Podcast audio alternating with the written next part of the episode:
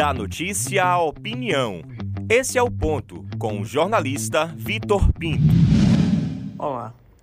Chabu é uma gira conhecida quando os fogos de artifício não são detonados. Você risca o fósforo, acende o pavio, espera o pipoco e daí ele falha. No máximo sai uma fumaça. Foi assim a mini reforma do secretariado do governador Rui Costa, que tanto ironizou a imprensa ao alertar. Os nomes já especulados seriam diferentes e surpresas aconteceriam. Essa especulação é antiga, reiterada e que acabou se concretizando. Antes disso, o petista promoveu uma tortura daquelas ao segurar por diversas vezes o anúncio. Quem estava dentro não sabia se saía e quem estava para entrar não sabia se o movimento iria se concretizar. No fim, zero surpresa. Deu chabu. Luiz Caetano era pedra esperada desde novembro do ano passado. Com a liberação dos direitos políticos, o caminho ficou livre. Tudo aquilo que o senador Jacques Wagner queria para tentar reacender o movimento da Secretaria das Relações Institucionais. A pasta virou um puxadinho do gabinete do governador, não por culpa de Jonival Lucas, mas pelo próprio Rui com características de ser centralizador intocou diversos nomes do seu gabinete lá dentro com um claro aviso: quem vai resolver tudo 100% sou eu e o meu povo, quase uma costela.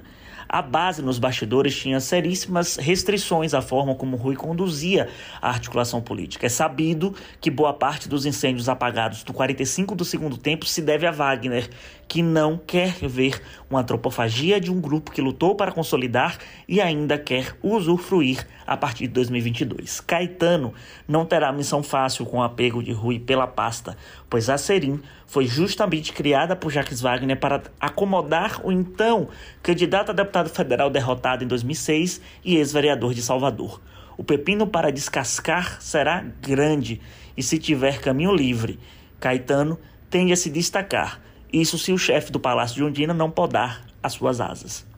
Para tanto, o ex-prefeito de Camaçari e ex-presidente da UPB já sinalizou conversas com antigos colegas de prefeitura e os novos gestores. Já tem participado das reuniões do executivo sobre a pandemia do novo coronavírus e deve se encontrar com líderes partidários e com o presidente da Assembleia Legislativa da Bahia para começar a aparar essas arestas. Ainda no âmbito da reforma do secretariado, vimos o nome de Maurício Bacelar, que apesar da resistência inicial, foi para a parte da Secretaria de Turismo e a saída de Fausto Franco é, sela Uh, o último remanescente do PL que vai embora. Na SEAGRE também tivemos mudanças, pois já era esperada a saída dos indicados da família Mendonça, ligada ao PDT, da gestão do governador Rui Costa. Falta saber para onde vai Walter Pinheiro, que saiu da CEPLAN e seu rumo ainda é incerto.